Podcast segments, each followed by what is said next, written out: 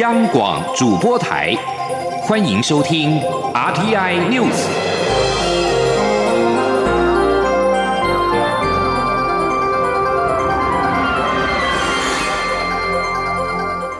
听众朋友您好，欢迎收听这节央广主播台提供给您的 RTI News，我是张顺祥。副总统赖清德十一号午夜美国卫生部长阿扎尔及访问团。赖副总统表示，阿扎尔访问台湾，除了代表台美关系的实质进展，也期望透过合作备忘录的签署，让双方共同的对抗疫情、打败病毒。副总统并且表示，台湾为民主防疫疫情做出了贡献，包括了透明的决策、公民的参与、对抗假讯息，都是台湾防疫的重要力量。记者欧阳梦平的报道。副总统赖清德在午宴中致辞表示，他很高兴阿扎尔率团访台，特别在全球社会共同面对疫情挑战的时刻。他指出，阿扎尔是台湾的好朋友，一直支持台湾参与世界卫生组织，包括在世界卫生大会发言，以及敦促 WHO 秘书长谭德赛邀请台湾参加世界卫生大会的信函。他很荣幸代表蔡英文总统及台湾人民，欢迎阿扎尔与访团成员来到台湾。赖副总统表示，患难见真情，就如同美国国务卿庞培欧所言，美国一直期盼台湾能够参与世界卫生大会的讨论，但屡遭中国压制。他并强调，台湾防疫的重要力量就是民主。他说：“In Taiwan, it is democracy.” 在台湾，正是民主为防治疫情做出了贡献，包括透明的决策、政府的努力、公民的参与及医护人员的贡献，还有对来自中国讯息的不信任与查证，这些都是台湾防疫的重要力量。副总统指出，在全球对抗疫情之际，台湾与美国签署卫生合作备忘录，让双方能够携手对抗疫情，包括联合开发药物与疫苗，以及疾病预防等合作。台美将共同团结打败病毒。而阿扎尔是自1979年以来来访层级最高的美国内阁官员，这除了是台美关系的一大步，也代表台美关系的实质性进展，是历史性的时刻。阿扎尔致辞时，则肯定台湾在防疫上的成就。他认为，台湾在防疫上的专业及经验，应该要能透过 WHO 与全世界的工位专家分享。此外，台湾在亚太地区的工位安全等方面，也都扮演重要角色。包括前副总统陈建仁、国安会秘书长顾立雄、外交部长吴钊燮、经济部长王美花、卫生部长陈时中、台湾大学副校长张尚淳等均在座。午宴后，副总统还致赠访团成员彩色口罩，分享台湾企业的时尚创意及活力。中央广播电台记者欧阳梦平在台北采访报道。针对美国卫生部长阿扎尔没有明确的说明跟台湾在防疫医疗合作上面的合作细节，引发了外界质疑，甚至更有声音批评：如果此行没有跟美方谈妥疫苗合作，就是白来。对此，陈时中回应表示，经过讨论，美方允将我方需求放在重要的思考位置，外界白来的说法显得白目。而指挥中心的发言人庄仁祥还原十号台美部长会议的内容，表示美国是允诺将我国疫苗的需求带回讨论。基本工资审议委员会将在十八号召开。劳方代表认为，目前基本工资仍不符合最低生活所需，但受到疫情的影响，涨幅大小可以讨论。资方代表则认为，今年各项的数据都不好，不应该为了调整而调整，而整个行业的发展不见得是好事。记者杨文军的采访报道。目前基本工资为实薪新台币一百五十八元，月薪两万三千八百元。基本工资审议委员会下周将召开讨论是否调涨。劳动部本周也开始进行劳资个别的会前会。劳方代表全国产业总工会理事长庄觉安受访时表示，尽管全球受疫情冲击，但台湾经济今年仍是正成长，傲视全亚洲，还是有很多行业是好的。最重要的是，目前基本工资根本不符合台湾最低生活水平，所以无论月薪或时薪，工资仍有调涨的空间。他说。各位不要忘了，我们现在讲的是基本工资，就是说，呃，最低生活水平这些嘛，哈。我们的基本工资根本还没达到我们的最低生活水平嘛，好，所以我们还是希望有能够去做部分的调整。庄觉安也强调，过去劳方都会参酌最低生活水平、抚养比，提出一个合理的基本工资数据，但总是跟现实基本工资有段差距，所以今年开始将先锁定调涨与否，再来讨论调幅。或许没办法跟往年一样动辄百分之五以上的涨幅，但至少要调。资方代表全国商业总会副理事长许书博则表示，今年经济成长率、失业率、就业率、企业获利等数据都不好。如果为了调整而调整，调幅并不会很大，甚至于没有帮助。但对于整个行业的发展，不见得是好事。中央广播电台记者杨文君台北采访报道。经济部次长陈振奇十一号出席全国工业总会会员大会的时候表示，今年全球的经济情况不容乐观，但是因为台湾呢有三大原因，仍然是能够维持正成长。预估明年台湾经济应该会有强烈的反弹。陈振奇也说，经济部已经规划纾困三点零的应急措施，已经送到立法院。期盼保企业、保就业，帮助企业渡过难关。此外，港区国安法上路，香港一国两制荡然无存。经济部长王美花十一号晚间接受广播节目专访的时候表示，现在正重新的检讨大陆地区人民来台投资许可办法中的中资定义。包括了修正直接或间接持股三成的认定方式之外，也会扩大审查的范围，将中国党政军视为一体，严加审查。而详细的草案将在下周对外预告。央广记者谢嘉欣的采访报道。港区国安法效应持续，经济部长王美花十一号晚间接受广播节目专访，主持人问及港区国安法上路后，香港不再一国两制，经济部未来是否将港资视为中资？王美花回应，这是一件很复杂的事情，数十年后回头看是重要的转捩点，对香港是严重伤害。但他认为，目前还不到直接把港资视为中资的程度，只是未来要怎么看待两者，尤其是。是对中资的定义需要有不同的想法。政府将修改大陆地区人民来台投资许可办法的中资定义。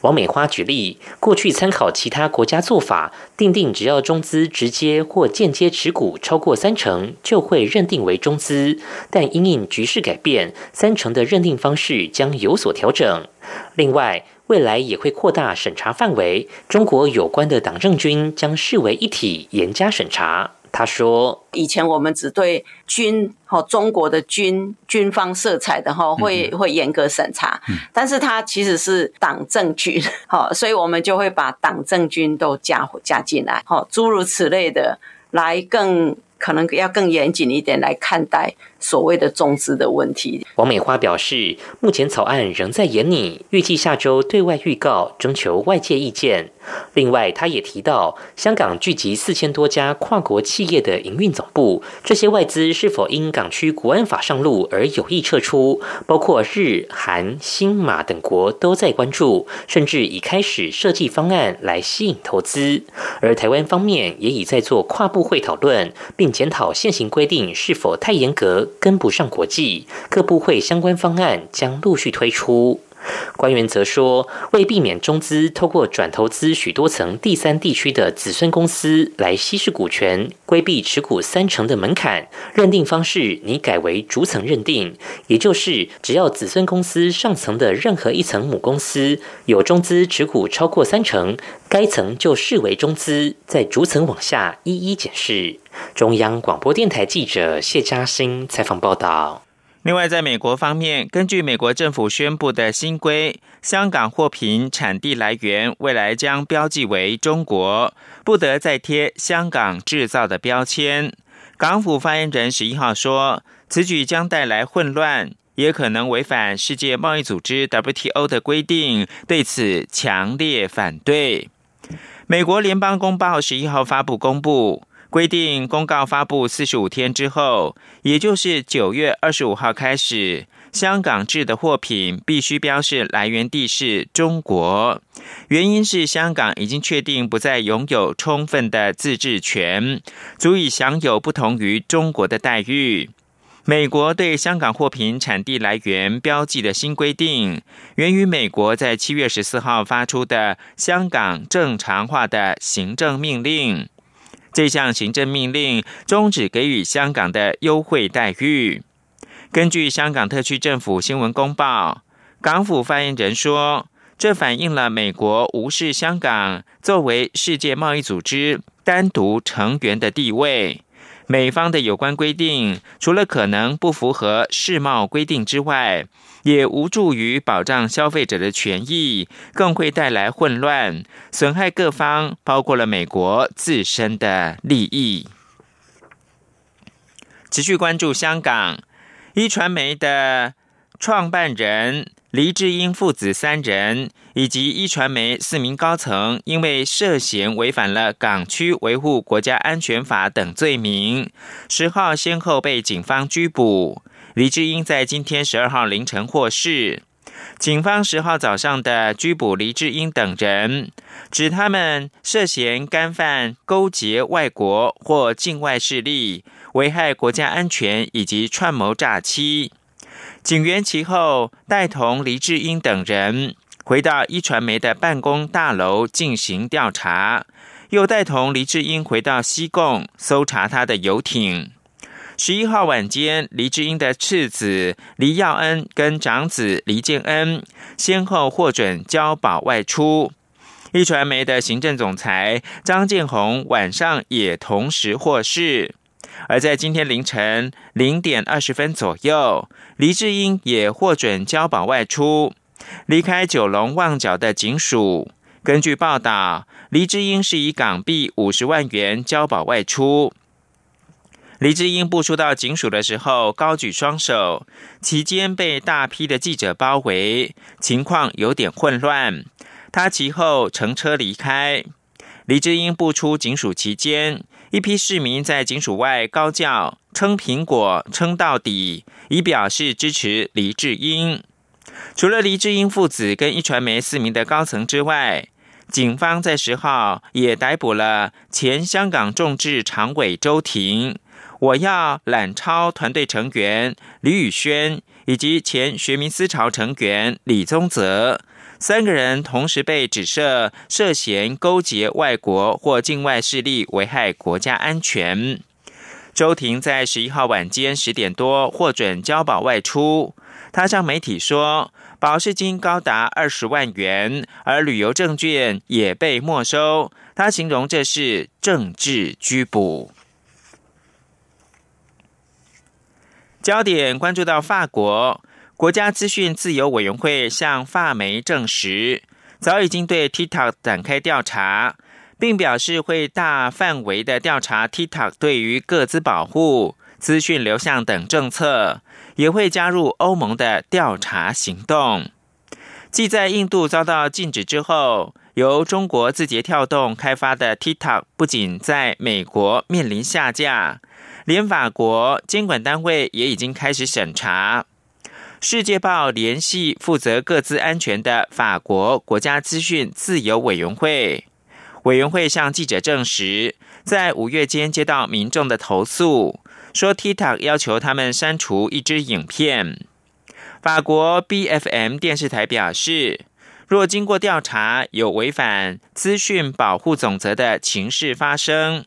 ，TikTok 将面临极高的风险。欧盟总则给予监管单位权力。能够开罚最高两百万欧元的罚款，或者是百分之四企业的营业额。对此，TikTok 向媒体表示，已得知国家资讯自由委员会正进行调查，也将会全力配合。另外，TikTok 也说呢，保障使用者的个人隐私以及安全是优先任务。法国并不是唯一对 TikTok 展开调查的欧洲国家。丹麦的资讯主管机关在六月间也已经启动调查。这里是中央广播电台。是阳光穿透了世界之窗，是阳光环绕着地球飞翔。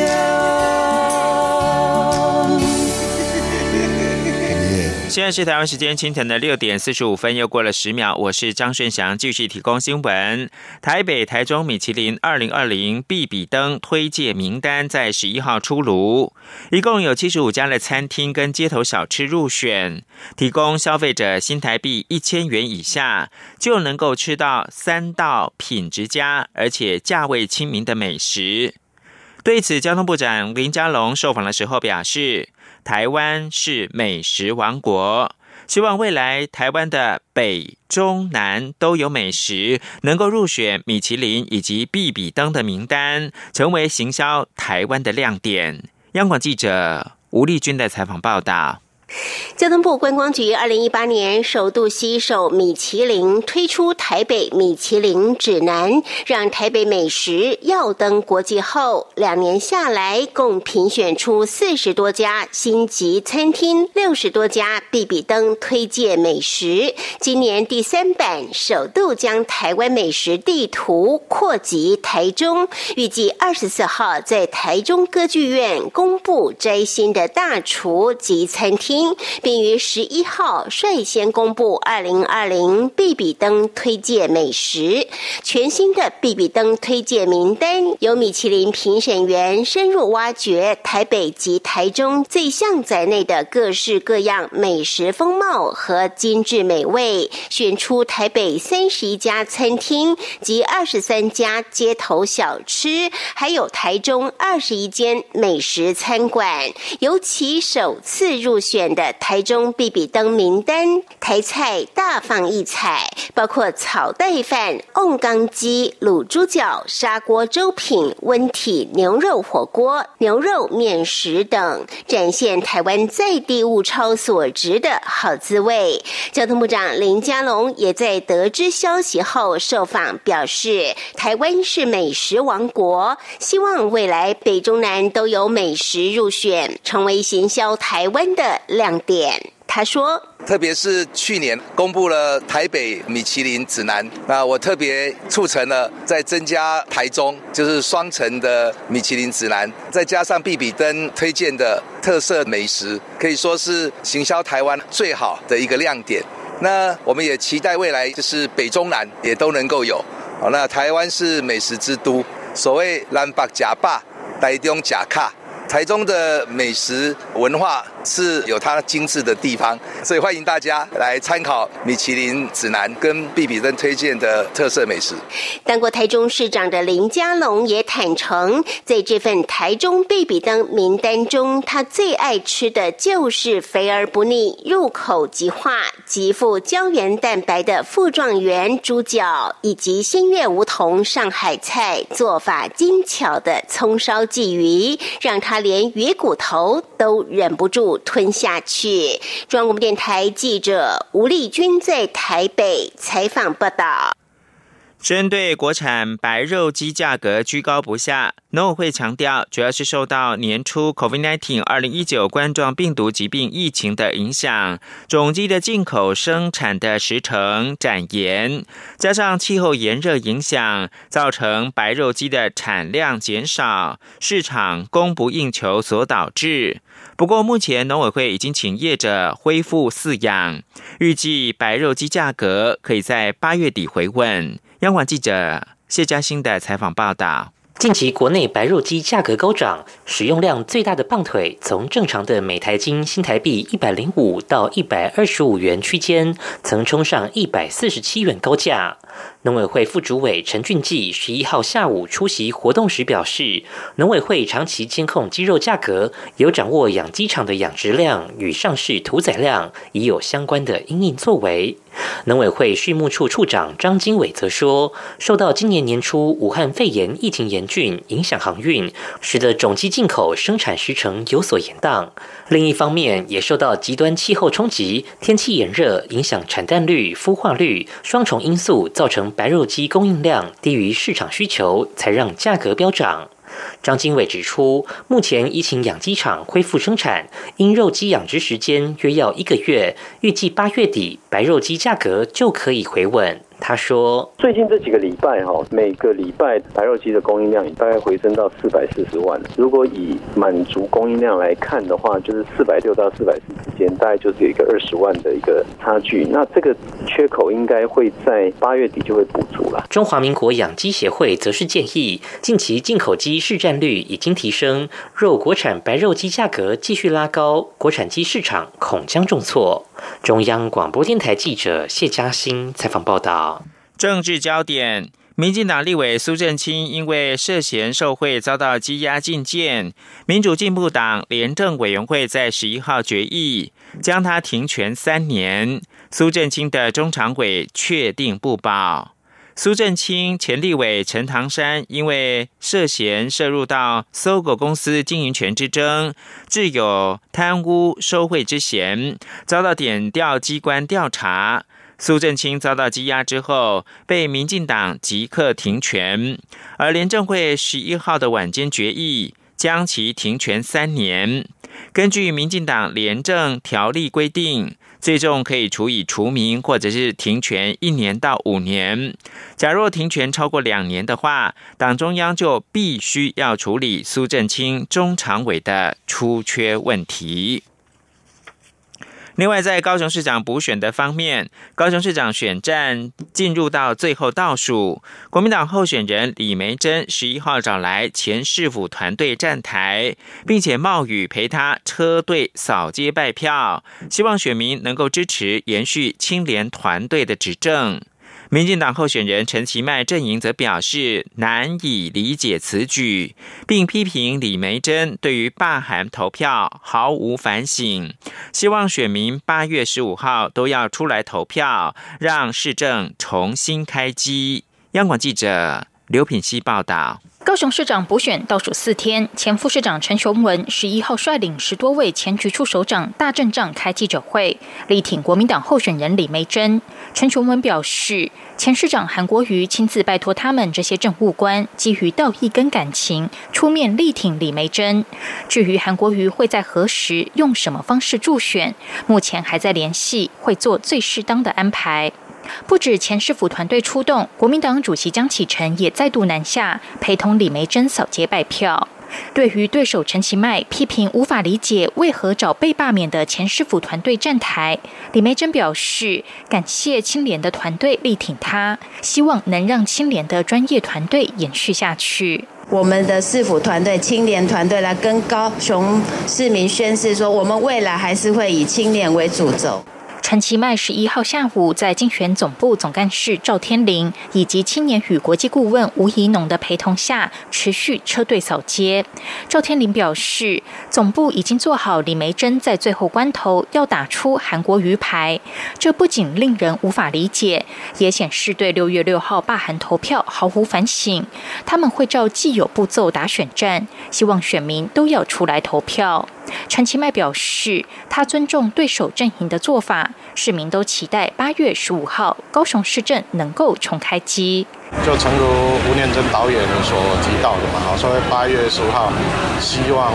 啊不是换成书会啊，而是一个希望的一个开始。啊，大家期待说八月十五号高雄市政能够重开机，能够尽速的大步迈进，这个我想是市民大家共同的期待。民众党候选人吴益政十一号则在竞选总干事蔡碧如陪同下一起举行记者会，喊出“高雄人的宁静革命”。他批评国民两党分别推出一个没有准备好的读稿机，以及一个官派市长的背稿机，中间选民完全无法接受。他强调，选举是在选政策，不是选什么人跟政党，更不是选助选员。希望能够回归政策辩论，而非口水与抹黑。央广记者刘品熙的采访报道。国际新闻：俄罗斯宣布核准首支2019冠状病毒疾病 COVID-19 的疫苗之后，美国卫生及公共服务部长阿扎尔表示，拥有安全又有效对抗新型冠状病毒的疫苗，比抢先全球生产疫苗更加重要。俄罗斯十一号宣布成为全球第一个完成 COVID-19 疫苗登陆国家。人在台湾访问的阿扎尔接受美国广播公司新闻网访问的时候，被问到他对此有何看法。阿扎尔说：“疫苗的重点不是抢第一，重点在让美国人民跟全世界人民拥有安全又有效的疫苗。”他说：“为了证实疫苗的安全又有效，资讯透明很重要。”阿扎尔也表示，在美国神速行动计划之下。目前有六支疫苗正在研发当中。另外一方面，白宫的顾问康威也对俄罗斯疫苗的试验结果表达怀疑。康威十一号在福斯新闻频道《福斯与朋友们》节目上面说：“美国的标准严格多了。”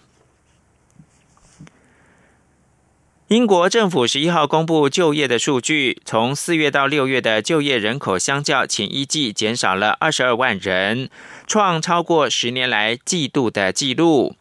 英国今年三月二十三号开始实施了禁足令，四到六月季度完全涵盖在禁足令期间。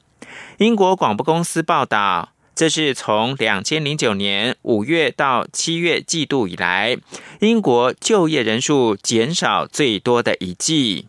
英国的国家统计局表示，疫情期间最受影响的是年轻跟年长的劳工阶层以及劳动业。然而，这个数字并不包括参与政府资助有薪假计划的上百万人，以及放无薪假的员工。他们仍然是被视为有工作，因此实际的就业情况恐怕是更加的惨淡。英国的经济受到疫情严重打击，但由于许多企业都参与了政府有薪假计划，失业率并没有大幅的提高。然而，分析师表示，随着有薪假计划即将画上句点，未来几个月的失业的数据恐怕会面临到急剧的攀升。英国的零售业受到疫情打击严重，许多百货公司纷纷的裁员。丹本汉百货公司十一号宣布加码裁员两千五百人，加上五月第一波裁员四千人，丹本汉百货共共计是裁员了三分之一。虽然百货公司已经陆续的恢复营业，但民众短期内仍然是不敢上街购物，偏好网购。丹本汉百货公司表示，销售量要恢复到正常，还有很长一段路要走。政治焦点：美国方面将代表民主党角逐白宫宝座的美国前副总统拜登，十一号在推特宣布。挑选加州联邦参议员贺锦丽是副手。五十五岁的贺锦丽将成为美国主要政党提名的首位非裔女性的副总统候选人。而在日本方面，两大在野党立宪民主党，也就是立民党跟国民民主党，国民党考虑要合并组成新的政党，但是国民党的党魁。玉木雄一郎十一号表示，国民党分党与立民党并成新党，但是他不会加入到新党。有立民党的干部对 NHK 表示，确实国民党当中有一定人数的国会议员跟立民党不合，如果勉强在一起的话，情况只会更加混乱而已。希望能够组成强力的体制，在下一次的选举能够发挥战力。执政党自民党一位干部 NHK 表示，在两个在野党合并难以形成政局的台风眼，对自民党而言并不会构成威胁。而有一位曾经担任过阁员的自民党及人士表示，在野党至今已经多次的分分合合，不认为这次的合并会提升人民的期待。但面对下次众议院的选举，在演拟候选人的策略上面，对执政党来说将是一场的硬仗，因此仍需关注。以上新闻由张顺祥编辑播报。